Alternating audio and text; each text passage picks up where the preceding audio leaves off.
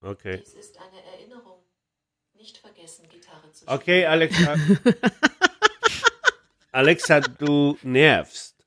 Wann soll ich dich erinnern? Nie. Nie wieder. Erledigt.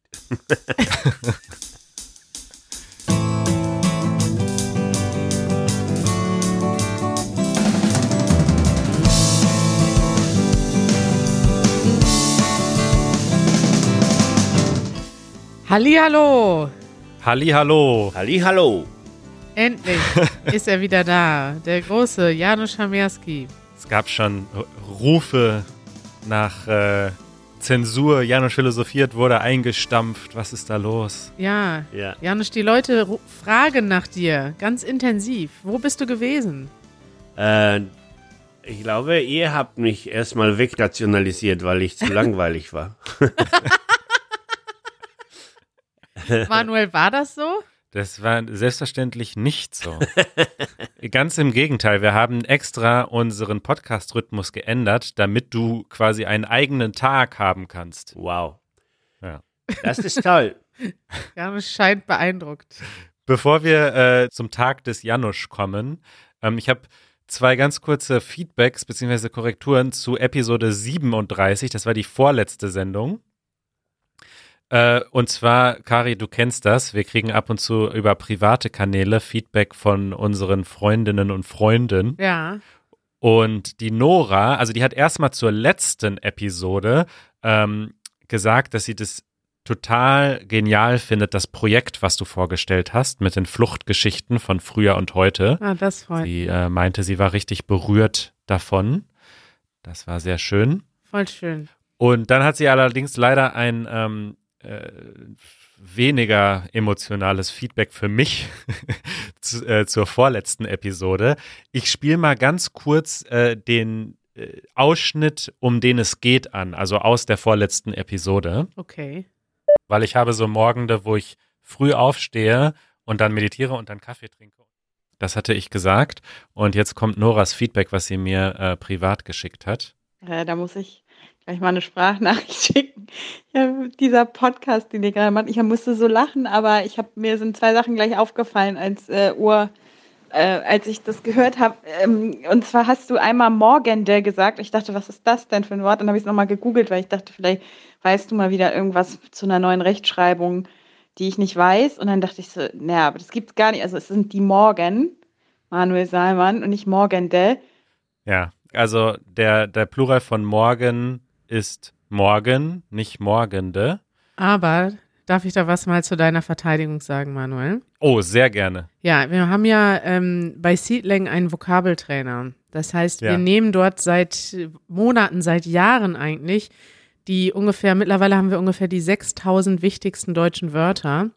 Und ich muss Ja. dann immer den, den Singular und den Plural von einem Nomen sprechen. Ja, Und das sind vielleicht, weiß nicht, die 3000 wichtigsten Wörter, sagen wir mal. Und das ist so krass, das ist mir noch nie vorher aufgefallen, aber es gibt ganz viele Plural, Plurale. Ich weiß nicht mal, was der Plural von Plural ist, ja. dass ähm, bei denen man nicht weiß als Deutscher, was der richtige Plural ist. Und das liegt daran, dass das im Deutschen gar nicht so, also es gibt gewisse Wörter, die intuitiv sind. Also du kannst einen intuitiven Plural bilden. Es gibt Wörter, die haben auch mehrere Plurale. Plurali, Pluralata. Es ist, genau, es ist überhaupt nicht so klar und das ist auch für einen Muttersprachler nicht klar. Und mir ist da erstmal, ich habe da erstmal verstanden, dass wir Deutschen auch ständig falsche Plurale benutzen und auf der Seite sind auch mehrere Wörter, die ich falsch aufgenommen habe, weil einfach ähm, das sich für mich äh, richtig anhörte. Zum Beispiel, was ist der Plural von Park? Pax. Ja, weil das aus dem Englischen übernommen wurde. Aber es könnte auch total gut sein, dass das Perke ist. Ja, das wusste ich auch nur, weil ich es nachgeschlagen habe letztens für das Transkript. Siehst du, du hast, du guckst sowas Ja. auch nach. ja. Und es gibt einfach Wörter. Wir haben nämlich so etwas wie eine intuitive Regel. Es gibt zum Beispiel eine Regel, dass, weiß ich nicht, 90 Prozent aller einsilbigen männlichen Nomen einen Plural bilden mit einem E am Ende oder so. Das ist jetzt nicht die Regel, aber ich sage nur mal so als, als Beispiel. Es gibt sowas wie ähm, Mensch, Menschen. Ja, das ist noch eine andere Regel. Aber es gibt zahlreiche Regeln, die aber dann nur auf 80 oder 90 Prozent der Wörter zutreffen. Und deswegen hat man ein Gespür dafür, wie es klingen könnte. Ja. Aber das ist eben nicht immer richtig, weil manche Wörter eben dann aus dem Englischen übernommen wurden, wie zum Beispiel Park. Oder manche Wörter noch einen lateinischen Plural haben oder auch einen ganz anderen Plural. Deswegen, da muss ich sagen, Manuel, ich bin da ganz auf deiner Seite. Da, man darf mal als Deutscher einen falschen Plural benutzen und ich würde sogar irgendwann mal dieses Video machen. Fehler, die Deutsche im Deutschen machen. Das wird mit Sicherheit ein viraler Hit. und da ist das Thema ganz weit oben. Wir benutzen falsche Plurale. Vielen Dank, Kari, äh, für deine Verteidigung in meinem Namen. Das zweite Feedback bezog sich auf eine Aussprache. Da würde ich jetzt von euch mal gerne wissen, ähm, also ich habe etwas äh, in meiner Wohnung oder an meiner Wohnung, Ja. wo ich theoretisch grillen könnte. Ihr habt das nicht in eurer Wohnung. Und zwar, was ist das? Ein Balkon. Okay, und wie würdest du das sagen, Janusz? Balkon. Ja, und ich würde sagen Balkon. Ja, ich würde nämlich auch Balkon sagen. Nora findet das falsch. Ich, äh, die Nachricht geht weiter. Und das zweite war, dass du Balkon gesagt hast. Ich dachte so, hä, was ist das denn? Aber es, du meinst Balkon, oder? Nee, Balkon. Was, wie sagt man das denn? Man sagt doch nicht Balkon. Sie weiß das Man selber nicht. So sieht's oder aus. Balkon, aber doch nicht Balkon. Balkon gibt's, ja. Auch. Klingt so wie so eine Messe für äh, Computerspiele. Man sagt das doch nicht französisch. Nee. Ja, ich glaube, da hat sie sich vertan. Macron. Äh, Balkon sagt man wirklich nicht, das denkt sie, weil sie mal in Frankreich gelebt hat. Ja. Aber sie sagt halt Balkon. Und Das Balkon klingt wie eine Konferenz für Bälle. Balkon. Balkon. Es gibt aber beides, würde ich sagen. Also Balko ich kenne Leute, die sagen Balkon, ich kenne Leute, die sagen Balkon. Ja. Balkon. Okay, Nora. Dein Feedback ist abgewiesen. Wie fies, dass du das jetzt hier öffentlich besprichst, Manuel. ja, sorry, also. Ja, man muss sich die Konsequenzen dann vorrechnen, ja. Du kannst nicht einfach einem Podcaster eine Voice Message schicken und nicht, ohne damit zu rechnen, dass es veröffentlicht wird. Aber ich finde das gut. Äh, das ist, ja, es ist eine schwierige Geschichte, ne? Ein schmaler Grad, auf dem man sich bewegt, wenn man äh, Feedback zur Sprache gibt, weil es gibt ja nun mal Sprachvarietät. Da haben wir auch schon öfter drüber gesprochen. Und es gibt auch einfach Fehler, in Anführungszeichen, die passieren, die aber, weiß ich nicht, die ich okay finde. Ja, und die mit der Zeit möglicherweise zu Standard werden, zu Standardsprache. Richtig. Richtig, du, wir führen jetzt eine neue Aussprache ein für Balkon. Balkon. Und wir gründen auch eine Messe, die nennen wir Balkon. Ich freue mich schon wieder, da werden uns jetzt einige Leute schreiben, was, ob sie Balkon oder Balkon sagen, was richtig und was falsch ist. Das ist ja das Schöne am Internet, es kommt alles sehr schnell raus. Ja, es ist uns egal. Ja, das würde ich nicht sagen, aber ich finde auch, ich finde es vollkommen richtig, dass wir Fehler machen und dann ähm, Sachen rausfinden. Ne? Also das ist ja, im Prinzip ist das so wie Google, ne? Man ohne dass man das bewusst macht. Also wenn ich jetzt bei Google eine Frage schreibe, kriege ich eine Antwort.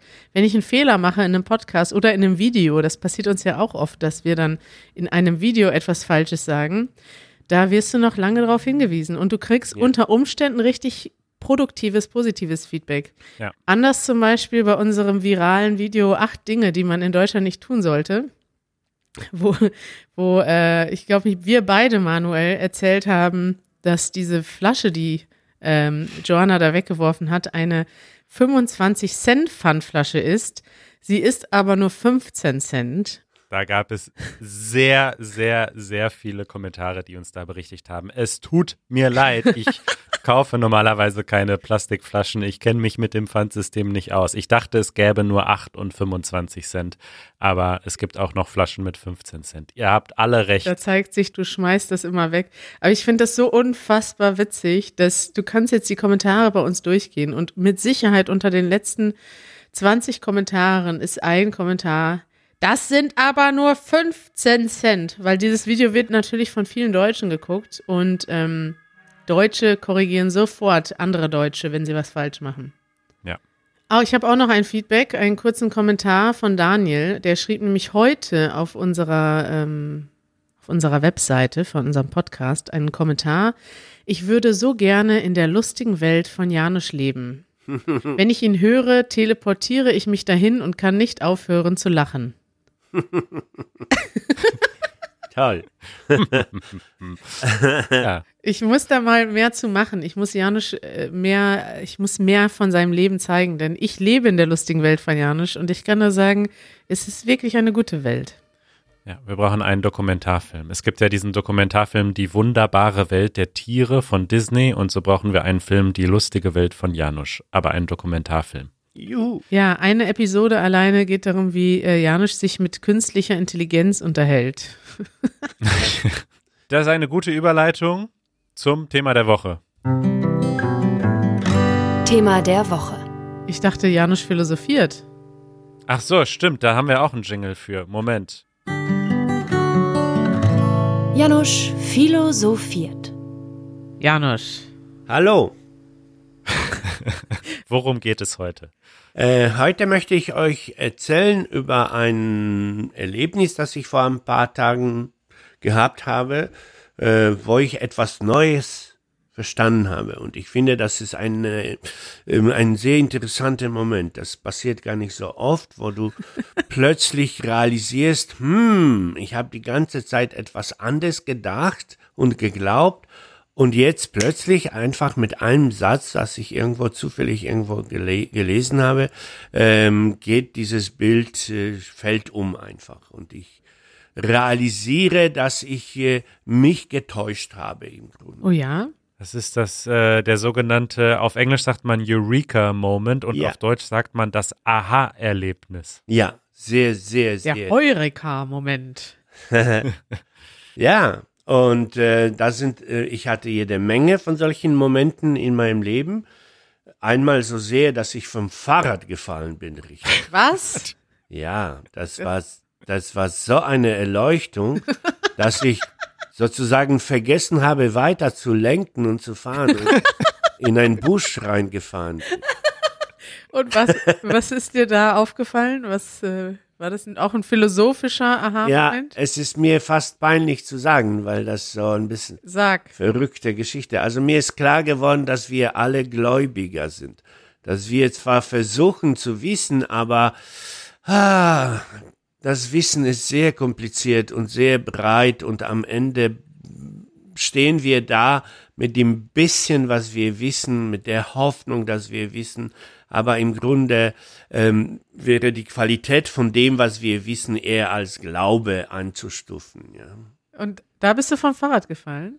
Ja, weil mir geworden ist, ab diesem Moment äh, fing ich an, mich als religiösen Mensch zu bezeichnen, weil ich glaube ja mehr, als ich weiß. Ich weiß ganz wenig, es ist völlig unsicher, ich bin kein Wissenschaftler und trotzdem bin ich ein sel selbstständiger Mensch, der halt glaubt, dass das, was er weiß, richtig ist. Und dann erweist sich das aber oft genug als nicht richtig. Und dann Aber ist das nicht bei uns allen so, dass wir mehr glauben, als dass wir wissen? Ja, das war ja das Aha-Erlebnis. Deshalb bin ich vom Fahrrad gefallen, weil ich dachte, da sind wir alle.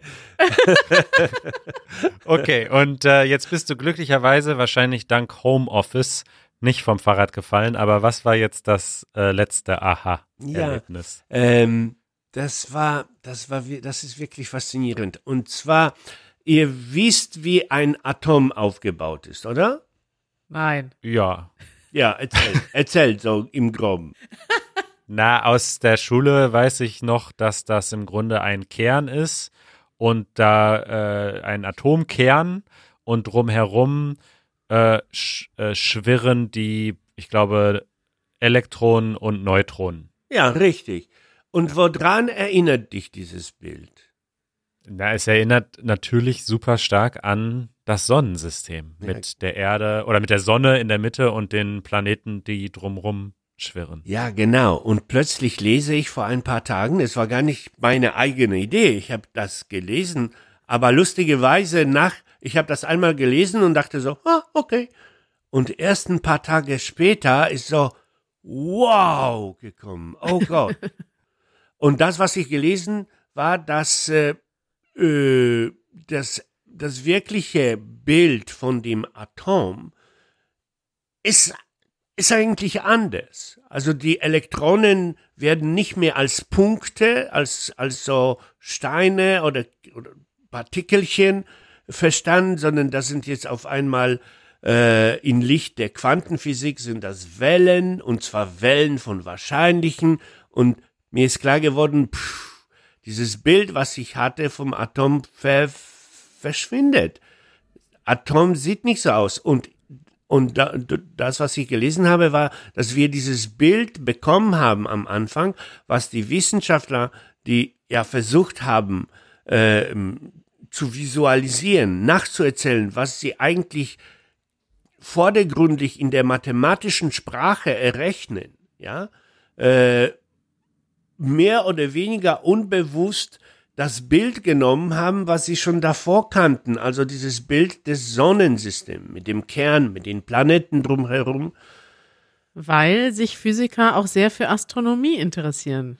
Ja, weil sie diese Bilder verinnerlicht haben, ganz, ganz, ganz tief und weil, weil sie para Parallelen entdecken. Sie entdecken ähnliche Muster und denken, aha, das ist so wie das. Ja, so, oder so ähnlich wie das, was ich schon davor kenne. Ja, aber ist das nicht so eine menschliche Eigenschaft, dass wir immer versuchen, überall Parallelen zu sehen? Weil wir müssen ja so viele neue Informationen aufnehmen, dass wir die gar nicht so gut verarbeiten können. Und deswegen versuchen wir ja immer, ähm, die Sachen einzuordnen und mit etwas zu vergleichen, was wir schon kennen.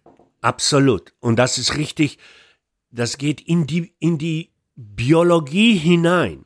Wie wir zum Beispiel, ja, wie wir zum Beispiel Rot äh, deutlicher sehen als Grün, ja, weil Rot ist ein anderes Muster. Wir sind schon als, als erster Lebewesen äh, getrimmt, sozusagen das Rote als äh, leckeres Frucht zu sehen und das Grüne nicht. Ja. Ja? Oder dass wir in, ähm, in allem immer Gesichter sehen. Also dass zwei Punkte und ein Strich, Ja. was ja so ziemlich nichtsbedeutend eigentlich sein müsste, dass wir darin ein Gesicht sehen. Ja, Das ist ja einfach, wir sind so stark. Unser Gehirn versucht immer irgendwo zu sagen, wo kann ich das mit verknüpfen, wo kann ich das wiedererkennen, oder? richtig, Ja. richtig. Aber ist das in, ist das quasi Schlauheit oder Dummheit? Oder nichts von beiden? Weil das ist ja auch etwas. Nichts von beiden. Nichts von das beiden. ist einfach Pattern Matching. Das ist einfach, unsere Gehirne sind evolutionär. Pattern Matching. Ja, ja, so heißt es. Ja? Mus Muster abgleichen, ja. Ah, spannend. Ja, ich habe mal so ein, äh, ein, ähm, ein Video gesehen, das fand ich, da, hab, da hatte ich so einen Aha-Moment. Also nicht so richtig. Nicht so vielleicht wie Janisch, dass ich da vom Stuhl gefallen bin. Aber das war sehr interessant. Da hat eine Psychologin erklärt, wie der Unterschied ist zwischen etwas, was wir rational verarbeiten und diesem sogenannten Bauchgefühl. Oh ja. dass das quasi in einem anderen Teil des Gehirns, äh, also in einem bestimmten Teil des Gehirns werden einfach alle Informationen aufgenommen, während wir, wenn wir normalerweise logische Informationen aufnehmen, picken wir uns das raus, was wir verstehen und verarbeiten können. Vielleicht auch das, wo wir Parallelen sehen.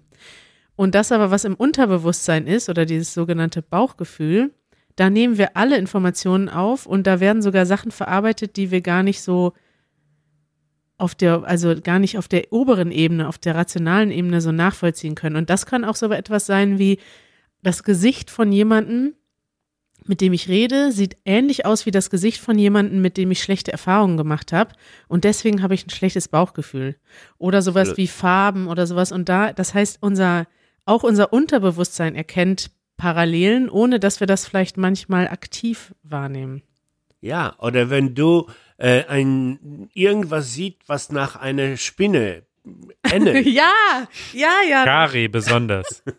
Manchmal ist das nur äh, ein Strich, äh, drei Striche auf einem Schreibtisch oder zum Beispiel Haare. Kennt ihr das, wenn so Haare, ihr habt beide kurze Haare, wenn so Haare irgendwo liegen in so einem kleinen Knäuel, manchmal kann ich die gar nicht anfassen, obwohl ich weiß, dass das Haare sind, Ja. weil ich das, weil mich das zu sehr an eine Spinne erinnert. Ja, und das ist auch biologisch. Und zwar, du musst schneller reagieren, als du denken kannst.